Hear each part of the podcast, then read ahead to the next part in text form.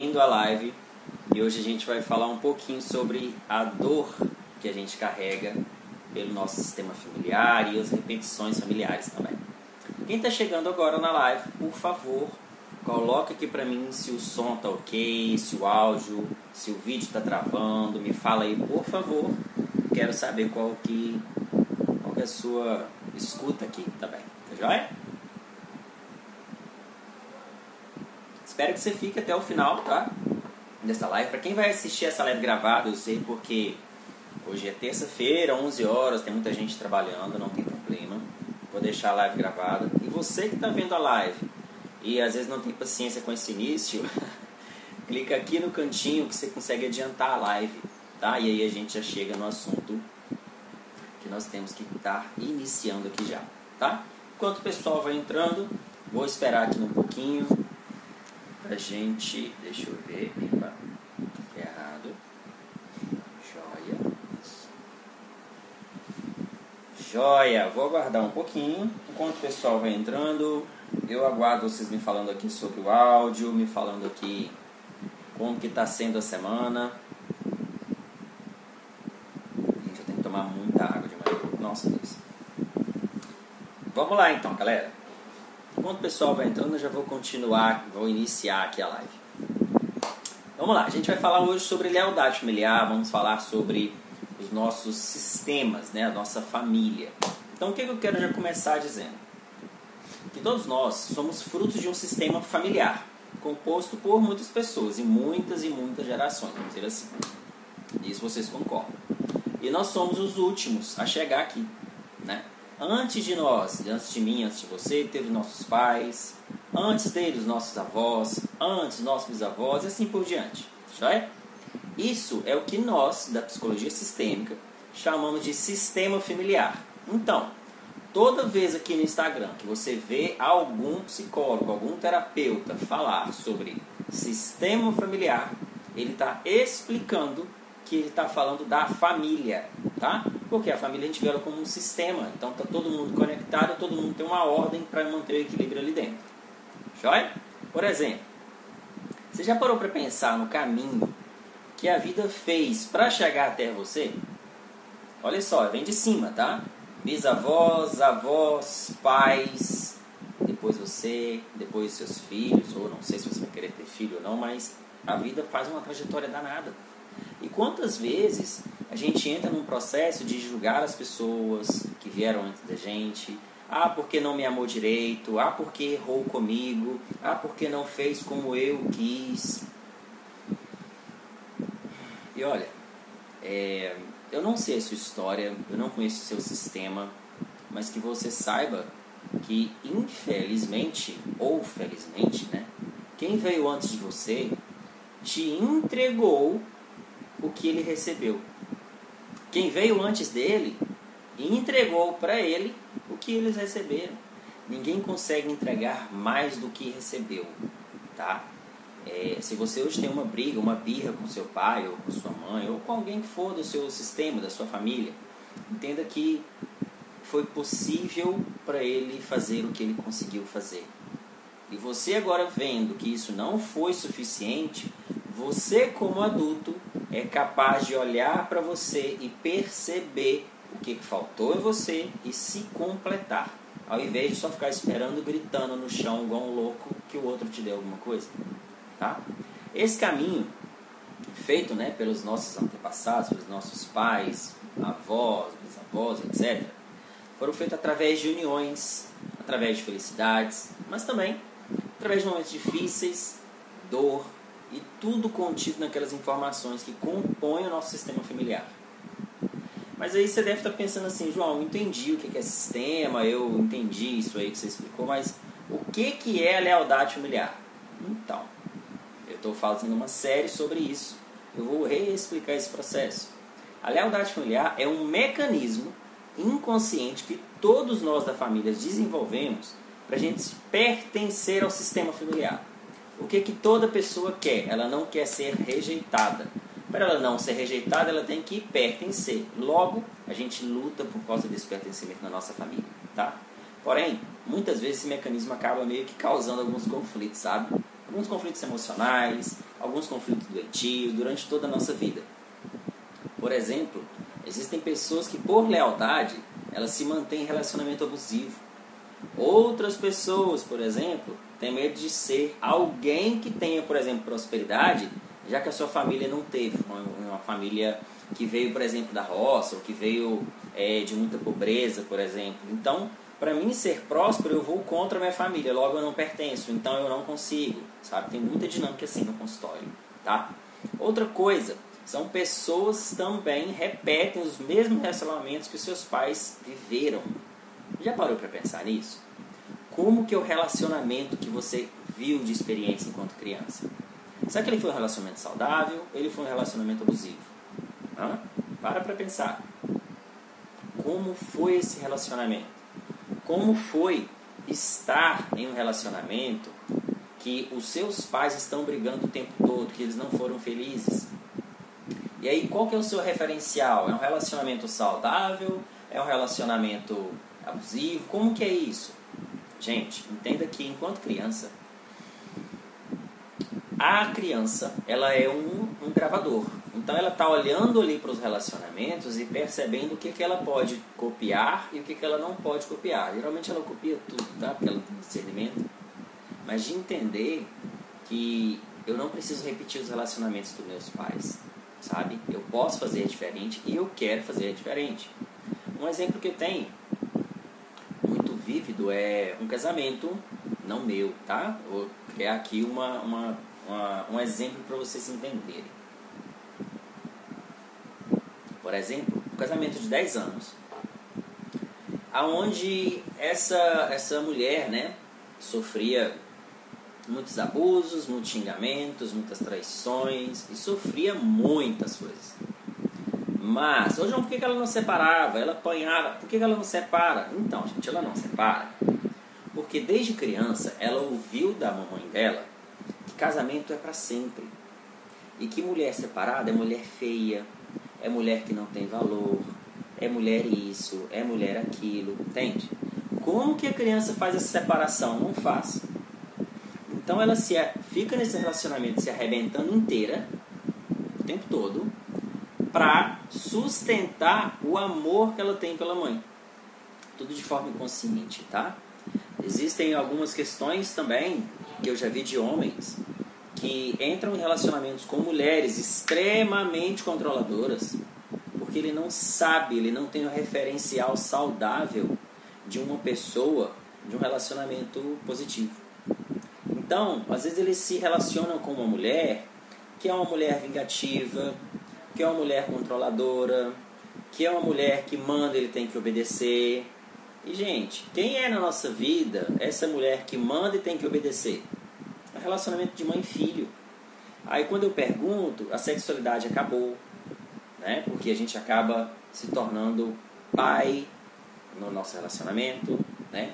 Ou acaba se tornando mãe do nosso marido ou do nosso namorado, e aí acaba dando os problemas dentro do sistema familiar, sabe? Um outro exemplo que eu tenho também é sobre a dinâmica de repetição. Eu acho que eu nunca falei sobre isso aqui, eu vou falar. Por exemplo, a mãe e o pai foram casados durante cinco anos. E quando ela fez cinco anos, olá Karine, olá Camila. Quando ela fez cinco anos, o pai e a mãe se separou. Então houve um rompimento, um divórcio aqui no meio dessa história. E olha só, essa criança sofreu muito, mas ela sofreu calada, tá? Então ela viu a ótica do pai, a ótica do pai, muito pelos óculos da mãe. Então, tudo que o pai fala, tudo, quer dizer, tudo que a mãe falava do pai, a criança acabou acreditando, sabe? Então, foi muito nesse contexto. Aí, tudo jóia. O que que houve? Essa filha cresceu, essa filha teve outros relacionamentos, né? E aí, neste meio tempo, ela casou, ela teve um filho, e quando esse filho estava fazendo 5 para 6 anos, ela para vai para o processo terapêutico, foi aí que eu a conheci, falando assim, João, eu quero separar porque meu marido não, sei lá, eu quero separar. Ela não sabia o motivo, tá, gente? Por isso que eu tô falando. O que que rolou? Quando a gente foi abrindo o caso, foi estudando, foi abrindo, foi fazendo sessão, se não me engano, acho que foi na segunda sessão ou terceira que eu vi isso.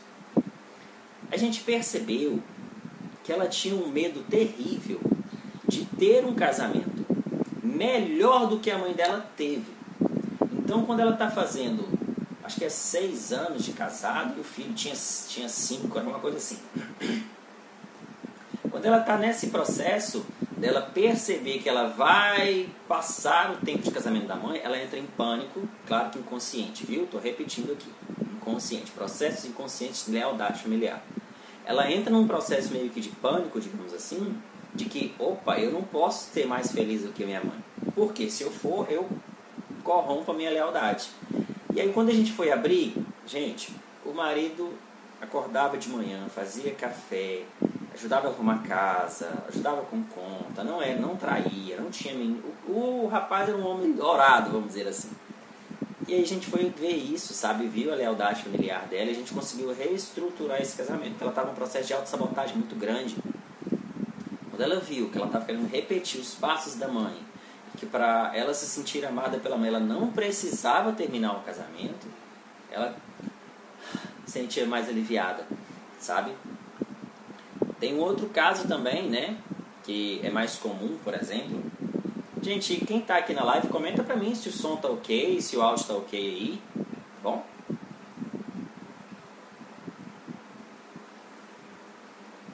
Vamos lá. Quem está chegando na live, seja muito bem-vinda. Eu estou falando sobre lealdade familiar e os padrões de repetição que a gente tem na vida inconsciente, tá? Fica aqui até o final que eu vou estar tá te falando alguma coisa aqui possivelmente vai fazer sentido para você. Galera, a Daisy falou tá ok, beleza. Rayane, ok, joia. Ó, vamos lá. Outra dinâmica que aparece também de repetição familiar e que a gente às vezes não se dá conta porque é um processo inconsciente é os pais tiveram uma vida muito humilde, sabe, de muita pobreza, é, sei lá, passaram alguma dificuldade, certo? Aí esses pais crescem, têm uma família e aí eles vão, quais são os valores dele? Economia, ó, guardar tudo, guardar tudo, guardar tudo. Porque anteriormente a gente passou dificuldade, a gente passou fome, digamos assim. Então eu não quero que esse evento ocorra agora na vida dos meus filhos. Então é por amor. Tudo jóia. Essa criança vendo isso, ela cresce. E quando ela começa a ter um trabalho bom, quando ela começa a prosperar, quando ela começa a ir para a vida, o que, que ela faz? Ela sabota. Sabe por quê? E olha só como que a cabeça da gente é, galera. As pessoas sabotam o processo financeiro delas por medo delas ter um montante de dinheiro a mais que o pai tem ou de ter uma vida melhor que os pais tiveram. E os pais e os pais perceberem, né, na cabecinha delas, os pais nem tá sabendo disso, tá? Fica claro isso aqui mas os pais perceberem que a filha teve uma vida melhor que a deles. E a filha na cabecinha dela, ou o filho, tá? Tanto faz. Mas a filha na cabecinha dela fala: Eu não posso. Eu não posso ganhar dinheiro. Eu não posso ter um trabalho tão digno desse jeito, que me, me pague bem, por exemplo. Porque se me pagarem bem, como que eu vou fazer? Já que a minha família veio tanto da por eu, agora eu sou, digamos assim, rica, né? Não é rica, vou falar mudar, próspera então eu não sei como lidar com isso. Isso chega no consultório para mim. E aí, o que, que a gente vai trabalhar? Vai trabalhar a noção de prosperidade da pessoa, tá? E aqui, gente, não estou falando de prosperidade igual as igrejas falam aí, não, tá? Prosperidade ela vai muito além do bem financeiro, viu? Mas vamos lá. A Karen falou que isso faz muito sentido para mim. Autossabotagem. Sim, autossabotagem é um mecanismo que a gente tem justamente é, é isso que atrapalha muitas coisas na nossa vida, sabe? A autossabotagem é responsável pela insegurança, ela é responsável pela baixa estima, ela é responsável pelos momentos de ansiedade, ela é responsável por um monte de coisas. Por quê? A zona de conforto é o meu lugar de deitar. Então, quando eu preciso ir para frente, avançar para a vida, ter o meu caminho de prosperidade, ter o meu caminho de felicidade, a autossabotagem vê aquilo como novo. E o novo, ele é desconhecido. Então a sabotagem vem e corta o processo para a gente não ter que lidar com o novo. Porque o cérebro, essa coisa linda que a gente tem, acaba criando na nossa cabeça que o novo é assustador, o novo é perigoso. E aí, dentro desse exemplo de prosperidade, por exemplo, existem pessoas que têm uma, um dom muito grande, por exemplo, para lidar com empresa, para lidar com projetos, para lidar com, sei lá, ramo da culinária, por exemplo, mas elas não abrem o seu próprio negócio, mas elas não desenvolvem a sua carreira profissional por medo do novo. Mas elas querem algo novo. Olha só que loucura que a autossabotagem faz com a gente. Percebe?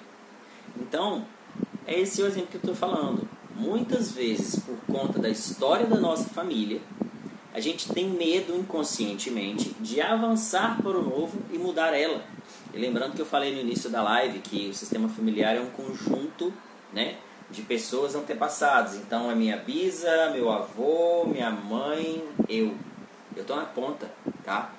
Um outro exemplo que foi muito marcante também no consultório, e, e, e hoje eu estou até com esse paciente até hoje, e ele deve estar até aí na live, é um homem que a cada cinco anos, olha isso, gente, olha como que é o processo de sabotagem é, é, é, é, é, é penoso, tá? Chegou um homem para mim que me disse assim, João, é, eu não consigo juntar dinheiro. Essa que foi a, a, a, a queixa. Eu estou aqui na terapia para aprender a lidar com o meu dinheiro. Eu falei, joia. Vamos trabalhando, trabalhando. Lá na segunda sessão, a gente acha um padrão. Galera, pensa nisso aqui. A cada cinco anos, ele juntava dinheiro, por exemplo. Ele recebia, trabalhava, né? Ele trabalha. Ele juntava poupança. Quando dava cinco anos que ele estava em emprego, quando dava cinco anos que ele estava em alguma coisa, vamos falar do emprego, só para vocês entenderem que tem outras áreas também que isso aqui prejudicou, mas é sempre era dinâmica de cinco.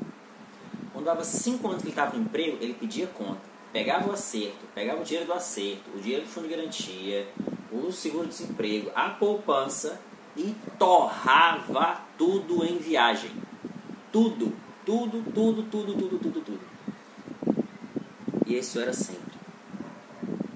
Ah, mas viajar é bom. É, mas você torrar tudo. E aí aquilo era uma dinâmica muito esquisita para ele. E aí a gente trabalhando, trabalhando, trabalhando. Ao final, quase ali da terceira sessão, ele me fala assim, João, quando eu era criança, eu meu pai, eu, meu pai e minha mãe, a gente mudava muito de cidade, eu sempre morei de aluguel. Então hoje eu luto muito para ter minhas coisas. Por isso que eu tenho minha casa própria, é, eu tenho meu trabalho e tal, mas ele troca de trabalho a cada cinco anos, tá? Então ele não tem trabalho, digamos assim. Troca de empresa, né, no caso. E aí, galera, o que aconteceu? Eu fui entender que a cada cinco anos, essa criança entendeu que ele precisava renovar. Por quê? A cada cinco anos na infância dele, os pais trocavam de cidade, de casa, de grupo familiar, grupo familiar não, de grupo de, de amigos, social, mudava tudo. Então, a cada cinco anos renovação, renovação, renovação, o tempo todo. Então, enquanto ele dava cinco anos, ele enjoava daquilo, da empresa, relacionamento amoroso, deixa eu ver o que mais que tinha. Eu lembro que era empresa, relacionamento amoroso, tinha uma outra coisa que eu não estou lembrando aqui agora. Roupa também, roupa, tudo, tudo, tudo. Era uma coisa assim, muito interessante o caso dele. A gente conseguiu resolver e deu certinho, mas a cada cinco anos ele tinha necessidade de renovar. Então ele gastava o dinheiro todo, ele trocava de empresa, ele estivesse namorando, ele terminava, ele sabotava até terminar. Então era uma vida de muita infelicidade, percebe? Então, como que eu vou me manter em um relacionamento se a cada cinco anos eu preciso renovar? Como que eu caso a cada cinco anos? Se eu for a Gretchen, eu consigo fazer um trem desse. Sabe? Quer dizer, nem sei que eu falei Gretchen, mas deixa quieto, gente. Olha, então a gente foi entender o que, que significava essa renovação. Outras formas de renovar, sabe? Não de destruir tudo como os pais faziam, né? Porque os pais tinham essa questão de o pai trabalhava em trecho, se não me engano, trabalhava em Então o pai estava sempre mudando de aluguel, mas era uma história dos pais.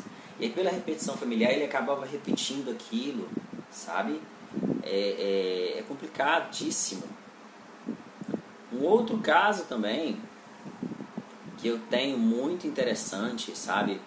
é a lealdade de hoje que eu quero trazer para a live, né? Que é, os filhos que passam pela separação dos pais. Se você tem pais separados, atenção, tá?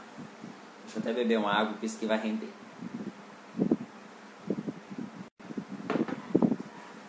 Olha, os filhos que passam pela separação dos pais e crescem vendo um casal separado, vendo um casal que brigou, vendo um casal de contenda, vendo um casal de um monte de coisa. Quando ele vai iniciar um relacionamento, se o relacionamento é muito positivo, ele estranha. Porque qual que é o referencial dele? Pai e mãe. Como que o referencial dele está? Quebrado. E aí, o que que acontece? Esses filhos ficam com um sentimento que eles precisam suprir, ou pelo menos amenizar, o sofrimento que os pais estão vivendo. Aí, meu povo que está aí na live me ouvindo,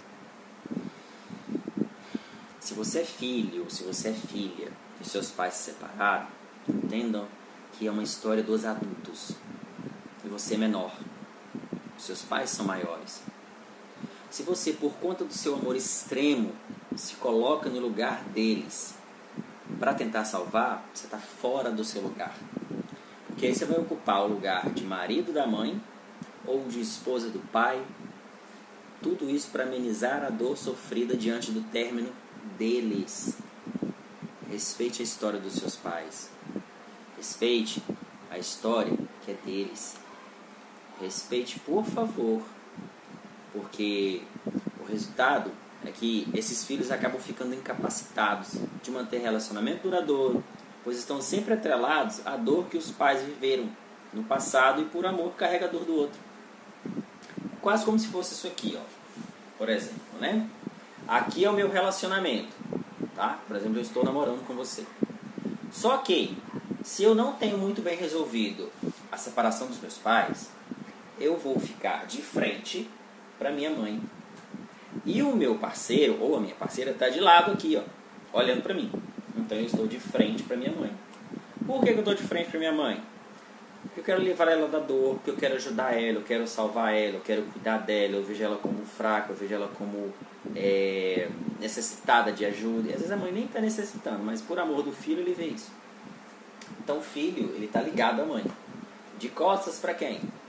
Para a relação, de costas para a sua sexualidade, de costas para o seu parceiro ou para a sua parceira. E aí o relacionamento começa a gerar conflito, começa a gerar desgaste, a relação sexual acaba, e aí a pessoa não sabe por que o casamento está aquele alvoroço. Porque ela está o tempo todo com o coraçãozinho dela preenchido de amor doentio, tá? De amor para salvar a mãe. Mas filho não salva mãe. Quem salva na relação é o adulto. A criança não salva nada. Perceba isso. Se você hoje está vivendo uma dinâmica de que ah, eu tenho que ajudar, eu tenho que ajudar, eu tenho que ajudar, pergunta para você se a pessoa te pediu sua ajuda. Pergunta para você se o que você está fazendo não é o triângulo dramático que eu sempre falo aqui nas lives, né? Que é o salvador, a vítima e o acusador. Vou explicar isso rapidinho, tá? Para quem não viu nenhuma live minha, eu sempre falo disso. Mas o Salvador é o síndrome da boazinha, sabe? Aquele que sempre tem que ser bom, sempre tem que ajudar, sempre tem que cuidar. E a vítima está lá recebendo. Que a vítima é o quê? Vítima, não precisa nem falar. Está deitada. Porém, o Salvador também é um abusador. Porque o dia que a vítima falar que não quer, ele vai falar a seguinte coisa: tá vendo? Eu fiz tanto para você, eu te ajudei tanto, e agora você não me dá nem o valor que eu fiz para você. Olha ele abusando. E a vítima sente culpa e faz o quê? Deita de novo. O que, que o acusador faz? O que, que o salvador faz? Ele volta e volta a cuidar, porque ele é codependente. Não sabe o que é isso não? Olha aqui no meu, no meu Instagram, no IGTV, tem lá live de codependência. Eu falei muito disso vou falar mais ainda, porque a gente precisa explanar mais esse assunto. Mas entenda, se hoje você está passando por dificuldades no seu casamento, dificuldade no seu namoro, ou sei lá, eu estou solteira e não consigo sair de casa, ou eu estou solteira e não consigo me livrar das acusações da minha mãe, das acusações do meu pai, ou sinto que eu preciso da aprovação deles de alguma forma, isso é lealdade familiar. Você está buscando aprovação. Epa, deixa eu fechar aqui. Você está buscando aprovação em um lugar que não tem. E aí eles não te dão aprovação, se faz mais. Aí você faz mais, não recebe, você faz mais. Você percebe que você está num ciclo infinito de fazer um monte de coisa, se descarregar e ninguém recebeu, ninguém te dá nada. Percebe? Para para pensar. Qual é a lealdade que eu tenho na minha família? Por que, que eu necessito da aprovação dos meus pais? Por que, que eu necessito da aprovação do meu marido, do meu namorado? Por que eu preciso da aprovação dos outros? Porque possivelmente você mesmo não se aprova é porque possivelmente você não se dá o valor de entender as suas necessidades. Aí você fica cega para você e quer ver a necessidade de todo mundo. Ai, João, ajudo todo mundo porque eu acho legal. É. E você? Quem te ajuda? Quando você está no buraco lá tirando todo mundo, é muito bonito, né? Te dá uma sensação assim de gratificação. Mas quando você está no buraco sozinho, não tem ninguém para te puxar, quem é que te ajuda? Para para pensar. Às vezes a gente faz muita coisa pelo outro esquecendo da gente. E aí, se a gente está muito focado aqui no outro, a gente vira de costas pra gente. Vale a pena? Será que está valendo a pena? Cuidado, observe o seu processo de autossabotagem. Tem pessoas que, por exemplo, não conseguem iniciar um relacionamento novo porque estão presos a mágoas do relacionamento anterior. Ah, mas eu já terminei com o meu ex. Terminou nada. Terminou fisicamente emocionalmente tem um fio que liga aqui e vai lá. Aí toda hora que esse parceiro comete um erro, o parceiro atual, se faz o quê? Olha para trás. Ah, tá vendo? Fulano não fazia isso. É ou não é? Para para pensar. Será que isso está fazendo bem para você? Ficar remoendo as coisas do passado? Você tem noção do que, que significa a palavra ressentimento? Ressentir. O que, que a gente ressente? É felicidade? Duvido. Muitas pessoas ressentem mágoa. Então você fica ressentindo no seu coração, no seu peitinho aqui, algo que está doendo o tempo todo. Então você está jogando no time contra você. É você que se machuca, é você que se culpa, é você que se pune, é você que se castiga, é você que fala mal de você, é você que desacredita de você. Tá valendo a pena? Pensei. Que, que até hoje você está com a vida toda parada? Por que, que até hoje você não conseguiu iniciar um processo de autoconhecimento, de autoaceitação, de autovalorização? Por quê? Você tá esperando que o outro faça isso para você? Ah, João, acho que as pessoas têm que me reconhecer. Tem bosta nenhuma. Quem tem que te reconhecer é você.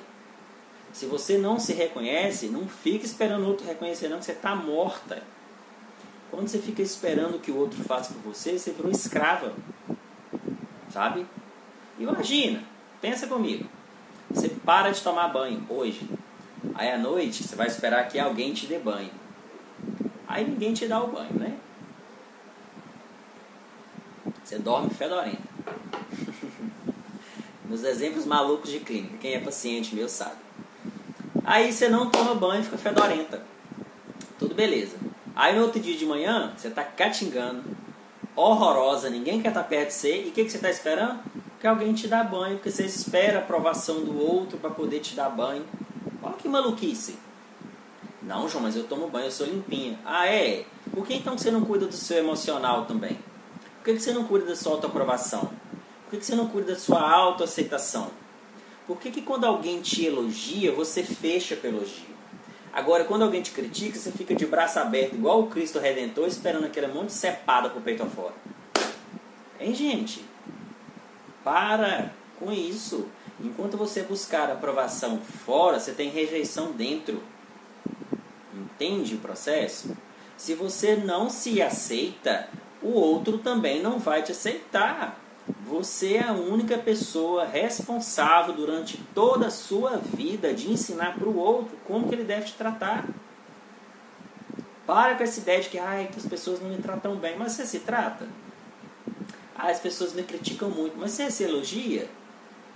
O que você tentar falar, sabe? Não adianta. Muitas vezes os pacientes vêm no atendimento com um monte de defesa. É a parte que eu mais amo Ah, João, porque eu tô nessa situação. Aí começa com a explicação, né? Explicação, aí conta, né? História, quer dizer, desculpa. Conta a história que aconteceu e tal. Depois ele vai para explicação. Aí ele explica aquela história. Aí depois ele dá uma justificativa para ele não mudar aquela história. Triângulo dramático. A historinha, a explicação e a justificativa. Gente, triângulo roda? Não roda. Aí a pessoa fica presa no sistema, fica presa na dor, fica presa na mágoa. Ah, João, minha vida não muda e tal. Por quê? Aí vem de novo. Ah, porque. Vamos pegar aí um exemplo, né? Ah, porque minha mãe. Não, já falei muito de mãe, né? Vou falar, vou mudar, vou mudar pra falar do pai. ah, porque o meu pai é. Já sei. Não, minha, minha vida não muda, porque o meu pai falou que eu não posso sair de casa, porque se eu sair de casa, aí já está explicando, a história é porque o pai não deixa sair de casa. E meu pai me dá tudo, eu não deixo sair de casa, ele fala que eu não preciso, que eu não posso, não sei o que. Explicação. E aí, João, por conta disso, eu fico chateada, porque eu amo meu pai, não quero ver ele triste. Justificativa. Aí por conta disso tudo, João, aí eu não saio. Joia. O que, que você quer para sua vida? Ah, João, eu quero viajar, quero ter um emprego. Percebe isso aqui? Que o seu desejo está contra todo o triângulo que você criou? Da historinha, da explicação, da justificativa. Isso te leva aonde, criatura? Tá? E eu estou falando isso não com um tom de crítica, não. Se você está entendendo assim, me desculpa, tá? Mas eu estou querendo te mostrar aqui que toda vez que você tem uma história, tem uma explicação, depois você justifica ela, você amarrou a vida. É âncora. Domingo que passou eu fiz uma live sobre as três âncoras, né? Que é a culpa, que é a lealdade e tem outro que eu não lembro agora, mas são três âncoras. Pode olhar no GTV que tem lá, é uma live que eu fiz com 20 minutos. Não custa nada você ir lá ver e você perceber. Mas olha, eu queria deixar aqui um recado. Já vou finalizar a live, tá? Quem ainda não viu a live no início, vou deixar salva essa live também. Mas eu quero deixar aqui claro uma coisa. Se você não tem consciência do que é saudável na sua vida, do que é saudável nos seus relacionamentos, qual que é a chance que você tem, que você acha que você tem, de ter relacionamento saudável, de ter um relacionamento de apoio, de ter um relacionamento bom com você, sendo que as nossas referências são os nossos pais, as nossas referências são os nossos tios, são a nossa família. Ah, minha família é toda cagada, não tem nada saudável. Gente, acontece, tá? Tô rindo, mas acontece. Beleza, então eu vou criar o meu saudável, porque eu sou adulto e eu vou aprender a cuidar da minha criança. Você sabia que você não está sozinha? Você sabia disso? Que dentro de você tem uma criança por volta de 5, 6 anos, que toda vez que você quer fazer alguma coisa, essa criança vem e bate. Oi, não, isso não tá legal. Oi, isso me machuca. Oi, isso eu não gosto. E aí você é adulto que não quer ver a criança, porque ver a criança dói, às vezes que o trauma da criança recende o tempo todo, a gente não resolveu. João, como é que resolve? Fazendo as pazes com essa criança. Como? Vem com o processo terapêutico que você aprende. Seja com o João, seja com a Karine maravilhosa que aqui. Karine é uma psicóloga. Nossa senhora, não tenho o que falar dela. Tá, Karine? Um beijão. Mas, gente, de entender que eu preciso de um ato de mudança porque senão eu fico remando, remando, remando no bar com um remo só e fico girando. Ó oh, vida, ó oh, céus. Tem um desenho assim, vocês lembram? De um gato? Não esqueci o nome agora. Mas, gente, olha, eu vou encerrar a live. Mas eu queria muito dizer para vocês que é importante sim o processo terapêutico, sabe? Seja você psicólogo, seja você não psicólogo, seja você uma pessoa do comércio, seja você quem for, se você respira, procura o processo terapêutico. Ah, João, mas eu tenho preconceito com terapia. Vai uma vez, criatura. Ah, mas eu fui uma vez, eu não gostei. Troca de profissional, tá? Um psicólogo ruim, ele não classifica a classe, a classe da psicologia toda, tá?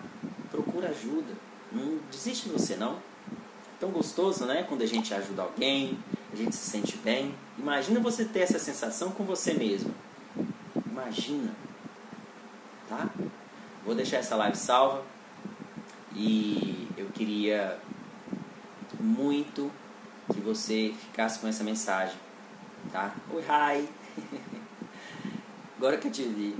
é, que você ficasse com essa mensagem de que eu preciso fazer, olhar para o meu passado, olhar para a minha vida e perceber o que, que não está saudável.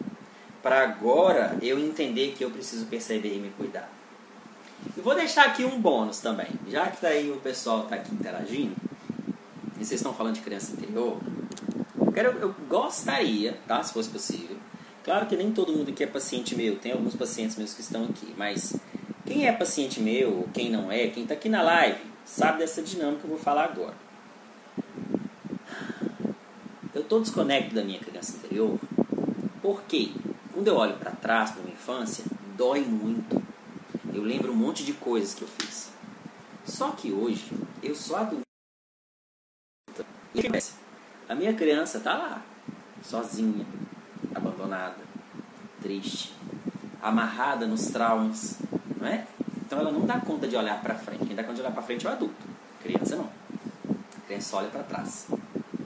E aí, gente, a dinâmica é a seguinte: você vai pegar uma folha, vai entrar para o seu quarto, um lugar que seja tranquilo, seja calmo, e vai escrever para essa criança. Você vai contar para ela tudo o que ela ainda vai viver. Ou, se você preferir, tudo o que a adulta dela já viveu. E aí você vai contar para essa criança a seguinte coisa. Vamos pegar, vamos pegar o meu exemplo, tá? Eu poderia escrever assim, você faça do seu jeito. Oi, João. Há muito tempo a gente não conversa. E toda vez que eu lembro de você, eu fico triste. Início da carta. Depois, João, pequeno João, né, no caso, pequeno João, eu queria dizer para você que por muito tempo eu te abandonei, eu não te olhei, e toda vez que eu lembrava de você e da nossa história, eu me sentia muito mal, eu chorava muito. E por conta disso, eu não te vi. Eu deixei de olhar para você, deixei de cuidar de você. E eu sinto muito. Mas eu quero te contar hoje o que, que aconteceu com a gente. Lembra, João, aquele dia que você decidiu entrar na escola e todo mundo te chateou e todo mundo te negou, você achou que era impossível sair? Você superou. Lembra, João, daquele relacionamento que você achou que não ia dar certo? Você superou. Lembra da história que você tinha com seus pais? Tal, você superou. Eu estou falando, olha aqui. Esse é o poder de uma carta. Esse é o poder de uma reconexão. E, gente, depois que você reconecta com uma criança que está dentro de você, nada te derruba, nada te joga no chão. Sabe por quê? Agora você não é um, você é dois. Então você tem duas pessoas para te ajudar. Você tem duas pessoas para olhar para suas coisas. Você tem apoio interno. Se cuida, se ame, se proteja. Para de se autopunir, auto se culpar. Qual benefício você tem disso? Se enxerga. Escreva para você, pequena. Ponha seu nome e ponha pequeno na frente, ou ponha seu nome de criança, não sei, alguém te chamava assim. Mas escreva para essa criança. Olha, por muito tempo eu lembro que você tinha esse esse medo. E hoje eu adulto eu consegui superar. Você ainda não sabe. Lembra aquele dia que você ficou chateada, magoada, achando que não ia ter jeito? A gente conseguiu resolver. Lembra aquela vez que o papai fez isso e isso com a gente, a gente se sentiu abandonado, se sentiu rejeitado, a gente não sabia o porquê? Gente, o que eu estou querendo dizer aqui é: conta para sua criança suas vitórias. Conta para ela o seu primeiro relacionamento. Conta para ela a profissão que você conseguiu fazer hoje. Conta para ela que você duvidou disso, mas graças a, a muita luta você conseguiu. Se você estiver fazendo terapia, conta para ela que você conheceu um psicólogo ou uma psicóloga nova que hoje está indo começando a ficar bem, mas gente conta. Sabe por quê? A sua criança interior tá lá, no cantinho, sozinha, abandonada, rejeitada. Reconecta. Reconecta. Que você vai ver a força que você tem depois disso. Não precisa entregar essa carta para ninguém. Faça para você. Trabalho isso muito no consultório e eu gostaria que você estivesse aqui na live também pudesse experimentar isso. O poder que é de uma carta terapêutica. As escritas terapêuticas são o que salvam muito a gente. Então, desiste de você não. Se cuida, tá? Vou encerrar a live. Deixo aqui o meu agradecimento por todo mundo que está aqui com a gente. Obrigado pelos coraçãozinhos que eu estou vendo aqui. Se você tiver alguma pergunta, alguma coisa, fala aqui que eu te respondo, tá? E vou aguardar um pouquinho antes de encerrar, porque quero ver se tem alguma pergunta. Se não tiver, eu vou finalizar a live. Essa live vai ficar salva. Você envia para quem você achar que deve ser enviado. Mas, acima de tudo, conta comigo. Conta com o seu psicólogo, com a sua psicóloga aí. Mas não desiste de você, não. Tá? E presta atenção no seu processo de sabotagem, de lealdade familiar. Cuidado, mulher. Tá bom?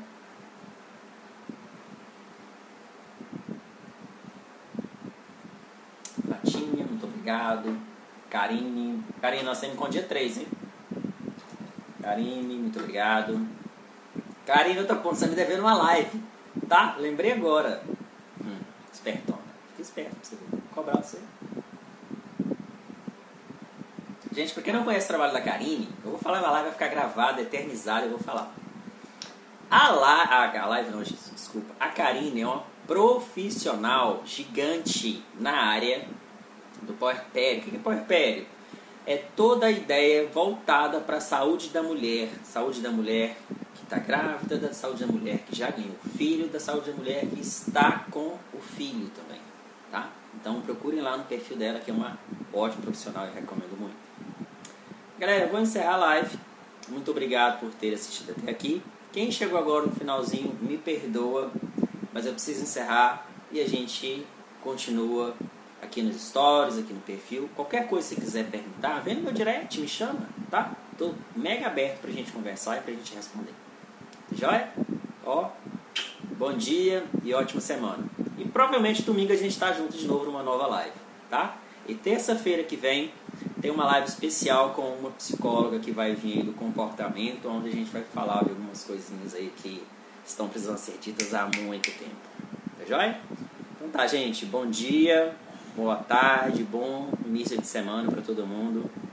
E tchau, tchau.